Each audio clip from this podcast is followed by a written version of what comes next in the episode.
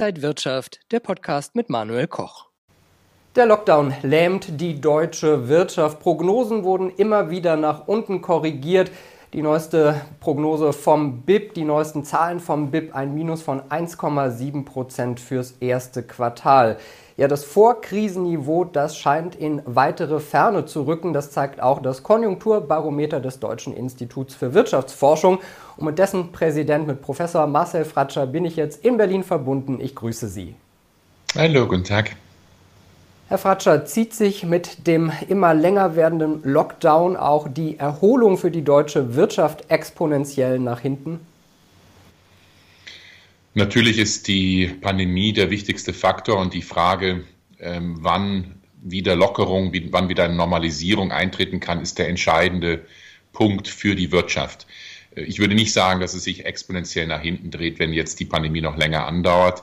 Ähm, es gibt ähm, ja Nee, schlechte Nachrichten. Die schlechten Nachrichten ist, wir haben zunehmend eine gespaltene Wirtschaft. Ein Teil der Wirtschaft, gerade die Exportwirtschaft, die Industrie, die hervorragend läuft, dank starker Exporte, starker Nachfrage aus China und anderswo. Aber auf der anderen Seite gibt es eben die Dienstleistungen, den stationären Einzelhandel, die Reisebranche, Veranstaltungsbranche, die Gastronomie, die immer stärker leiden. Und für die ist natürlich jede Woche, jeder Monat von Lockdown existenziell.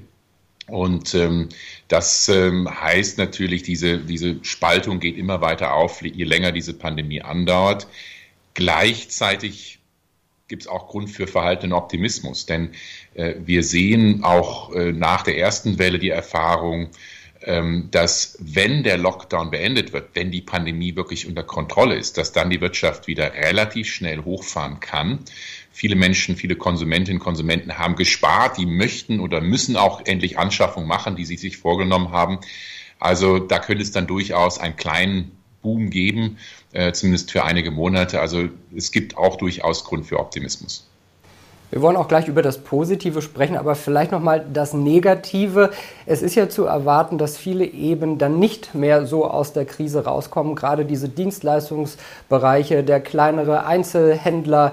Ähm, jetzt äh, läuft ja bald auch aus, dass man äh, sich auch gar nicht insolvent melden muss. Also diese Insolvenzwelle, von der auch oft gesprochen wird, kommt das denn jetzt auf uns zu?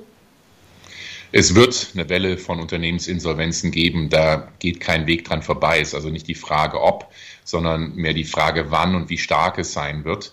Äh, die Anzahl der Unternehmensinsolvenzen im vergangenen Jahr war stark rückläufig in Deutschland trotz dieser Pandemie.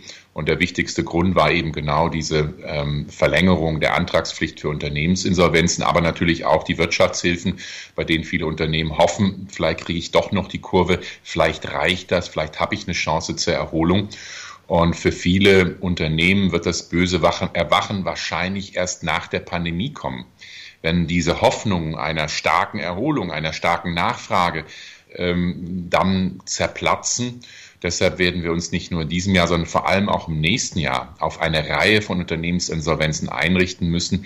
Gerade dann, wenn das süße Gift der Wirtschaftshilfen, der Überbrückungshilfen, der Neustarthilfen und so weiter, wenn diese Hilfen und auch Kurzarbeitergeld, wenn, wenn das ausläuft und die Unternehmen dann auf eigenen Beinen stehen müssen auch wenn es vielleicht hart klingt, aber ist es auch die Chance für einen Neustart? Viele Unternehmen waren vielleicht schon vor der Krise nicht mehr auf dem neuesten Stand, sage ich mal, haben nicht mehr mitgehalten mit Digitalisierung und Co. Ist das vielleicht für viele auch eine Chance, sich in gewisser Weise neu zu erfinden? Viele Unternehmen müssen sich neu erfinden. Es gibt permanente Veränderungen. Nehmen Sie den stationären Einzelhandel, die natürlich den Wettbewerb vom Onlinehandel haben, die sich da neu erfinden müssen. Aber ich würde warnen vor denen, die behaupten, die Unternehmen, die jetzt in Gefahr gerieten und pleite gehen würden, seien die unproduktiven und schlechten Unternehmen. Das stimmt so nicht. Das sind vor allem die Unternehmen in den, ja, von den Schutzmaßnahmen, von Schließungen betroffenen Sektoren und Branchen die durchaus gute Geschäftsmodelle haben. Es sind häufig junge Unternehmen, die eben nicht die tiefen Taschen haben, die nicht so leicht an Eigenkapital kommen, äh, an, an Fremdkapital und auch an Eigenkapital kommen. Es sind häufig ähm, auch äh, kleinere Unternehmen, die eben nicht die Möglichkeit der, der, des, des Wandels oder der Anpassung haben. Ähm, also es gehen häufig die falschen Unternehmen pleite. Da würde ich sehr warnen zu glauben, man müsse jetzt mit harter Hand äh, Unternehmen in die Insolvenz treiben, wie das manche meiner Kolleginnen und Kollegen äh, in der Ökonomie tun. Ich denke, die Politik wird weiterhin für geraume Zeit, auch 2022, Wirtschaftshilfen auflegen müssen um eben diesen Unternehmen, die durchaus gute Geschäftsmodelle haben, ähm, die durchaus äh, zukunftsfähig sind, äh, noch zu stützen und eine Chance zu geben, wieder auf die Beine zu kommen. Also der Glaube, mit der Pandemie könne man jetzt auch die Wirtschaftshilfen beenden und die schwarze Null ist wieder das große Credo. Das halte ich für einen Irrglauben und das wird so nicht geschehen. Wenn wir mal davon ausgehen, dass ein Boom einsetzen wird, weil einfach viele Leute viel nachzuholen haben, sagen dann einige schon wieder, ja, dann kommt ja die große Inflation. Müssen wir Angst vor einer Hyperinflation oder dergleichen haben? Ja, wir Deutschen haben immer Angst vor Schulden und Angst vor Inflation. Beides im Augenblick äh, ist nicht gerechtfertigt und ähm, Inflation sollte wirklich unsere geringste Sorge sein. Die viel größere Sorge ist eine Deflation, fallende Preise, ähm, die Unternehmen äh, das Leben noch schwerer machen. Ähm, wir dürfen nicht vergessen, äh, Deutschland hat eine riesige Produktionslücke, so nennen wir Ökonomen das, also hat viel mehr Potenzial zu produzieren. Wir haben immer noch viele Menschen in Kurzarbeit, viele Menschen sind arbeitslos geworden, ähm, viele Unternehmen würden gerne mehr investieren. Ähm, also Inflation ist wirklich die geringste Sorge. Ich würde sogar sagen, es ist ein Luxusproblem, denn Inflation entsteht dann, wenn die Nachfrage, also das, was die Menschen konsumieren, kaufen, was die Unternehmen investieren, größer ist als das, was Unternehmen in der Lage sind anzubieten. Und äh, das wird auf geraume Zeit nicht passieren. Wie gesagt, das wäre sogar eher ein Luxusproblem, weil das würde bedeuten, dass die deutsche Wirtschaft wieder boomt. Und ich befürchte, da werden wir noch einige Jahre darauf warten müssen. Sind die Schulden für Hilfspakete, Kurzarbeitergeld, all diese Milliarden, die man jetzt bezahlen muss, gut angelegtes Geld oder muss man schnell wieder zur schwarzen Null zurückkehren? Die Schulden, die man jetzt gemacht hat, ist das best investierte Geld, was der Staat investieren konnte. Nämlich, Sie haben es gesagt, Kurzarbeitergeld ist das beste Beispiel. Wir hatten in der Spitze siebeneinhalb Millionen Menschen im letzten Sommer in Kurzarbeit. Äh, das sind siebeneinhalb Millionen Menschen, die vor der Arbeitslosigkeit gerettet worden werden konnten, die weiterhin einen Arbeitsplatz haben, weiterhin ihre Fähigkeiten, Talente nutzen können. Ähm, und ähm, das ist also das best investierte Geld, denn wenn viele davon arbeitslos geworden wären, wäre es letztlich langfristig nicht nur für die Menschen hart geworden, sondern für den Staat noch schwieriger, weil er noch mehr Geld hätte ausgeben müssen. Ähm, meine Sorge ist, dass die Politik die falschen Prioritäten setzt, nach wie vor. Denn zu glauben, die Pandemie sei vorbei und dann könnten wir zum Status quo ante, zur Vorkrisensituation zurückgehen, das wird so nicht geschehen. Äh, die deutsche Wirtschaft steht vor einer riesigen Transformationsherausforderung im Bereich Klimaschutz, im Bereich Digitalisierung, wo viele mittelständische Unternehmen noch großen Aufholbedarf haben, ähm, aber auch in anderen Bereichen, im Bereich Bildung, Innovation. Ähm, und das erfordert, dass der Staat in den kommenden Jahren deutlich mehr Geld in die Hand nimmt, um diese Zukunftsinvestitionen zu tätigen, um Deutschland zukunftsfähig zu machen, um den Standort, Wirtschaftsstandort Deutschland zu sichern und damit viele gute Jobs auch über die nächsten fünf, die nächsten zehn, zwanzig Jahre zu sichern. Also ähm, die Schulden sollten unsere geringste Sorge sein. Der Staat finanziert sich verlaut, kriegt sogar noch Geld, kriegt sogar noch Zinsen dafür. Das wird sich auch so schnell nicht ändern. Und jetzt in die Zukunft zu investieren, äh, ist nicht nur die richtige Wirtschaftspolitik, sondern ist auch letztlich die beste Finanzpolitik, weil wir wissen alle, der beste Weg, um Schulden abzubauen, ist starkes Wirtschaftswachstum, hohe Steuereinnahmen. Das heißt aber auch, es wäre schon sinnvoller gewesen, wenn der Staat sagt, wir geben euch hier Hilfsprogramme, ihr müsst aber mehr in äh, die Zukunft investieren, in, in grüne, äh, grüne Investments tätigen, nachhaltig werden, äh, anstatt das Geld vielleicht mit der Gießkanne dann an Unternehmen zu verteilen? Nein, so pauschal würde ich das nicht sagen. Ähm, in einer so tiefen Krise muss der Staat schnell handeln. Und Geschwindigkeit bedeutet, dass sie nicht besonders zielgenau handeln können, dass man einfach möglichst vielen Geld gibt, dass sie überleben können. Ähm, und deshalb denke ich schon, diese Stabilisierungsmaßnahmen waren im Großen und Ganzen gut. Man hätte vieles effizienter und schneller machen können. Bürokratie hatte häufig im Weg gestanden, aber ich fand es gut. Was fehlt, und das muss jetzt eigentlich dringend nachgelegt werden von der Politik, ist ein zweites Konjunkturprogramm oder ich nenne es mal ein Investitionsprogramm, nämlich in die Zukunftsinvestition. Zu sagen, jetzt wo das Ende der Pandemie absehbar ist, muss die Politik für die nächsten fünf oder zehn Jahre planen. Wir sehen es gerade im Bereich Klimaschutz und die Entscheidung vom Bundesverfassungsgericht, die der Bundesregierung auf die Finger klopft und sagt, ihr habt nicht genug getan, ihr müsst hier mal wirklich konkrete Ziele vorlegen, ihr müsst euch, äh, müsst Rechenschaft ablegen.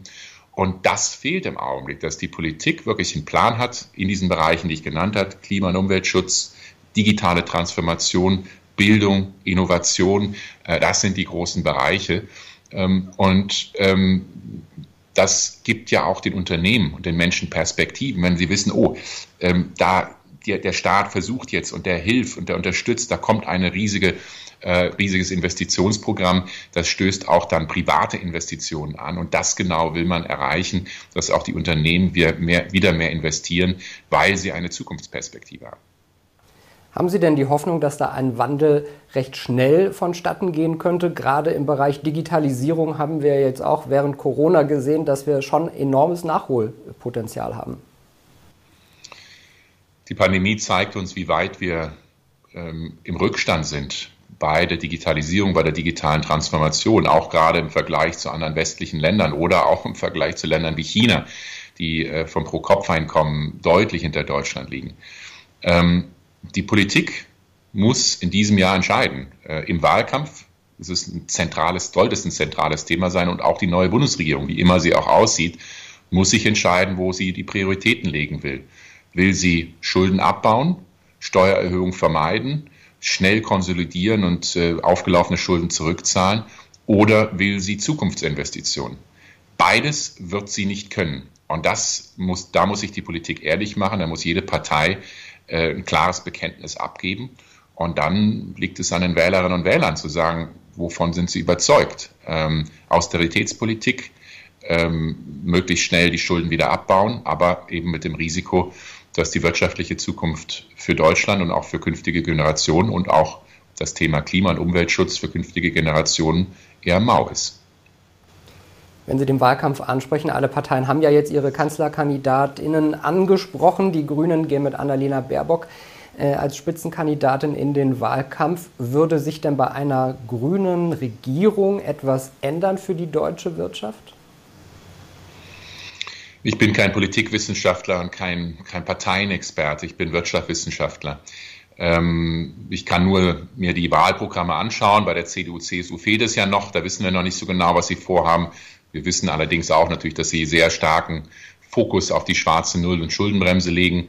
Die Grünen haben Zukunftsinvestitionen im Mittelpunkt gestellt, ähm, haben ein Programm aufgelegt, wie sie die Zukunft gestalten wollen. Und da müssen sich jetzt andere Parteien dran messen lassen äh, und vergleichen lassen und auch äh, ihre eigenen Programme aufzeigen. Klar, auch die FDP und die SPD haben Programme vorgelegt.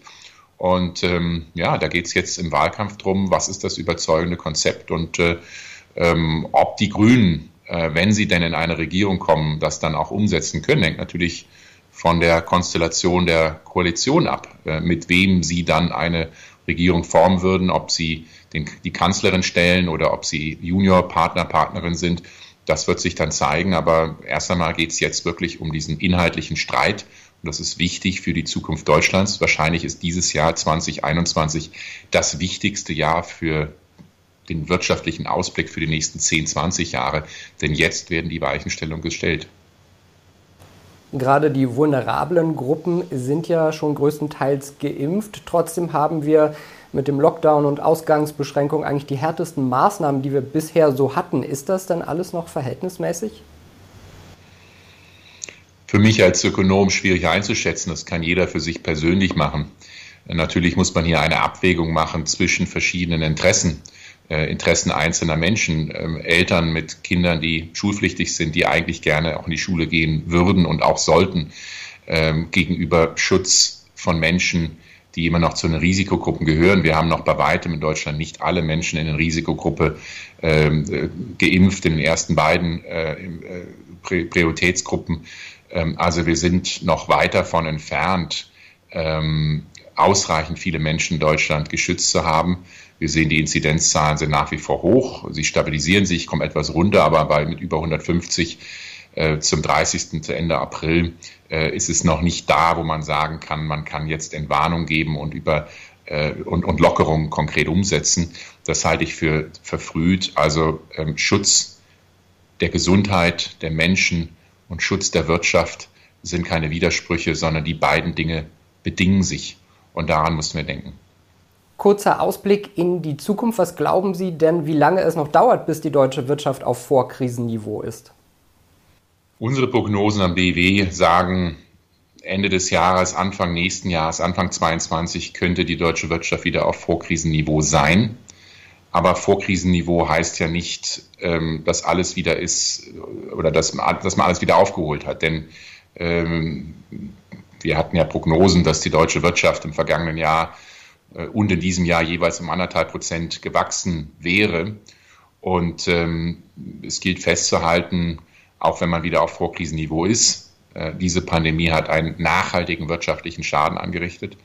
Es wird Unternehmen die Pleite treiben, es wird Menschen in die Arbeitslosigkeit treiben, die nicht so schnell neue Arbeit finden können.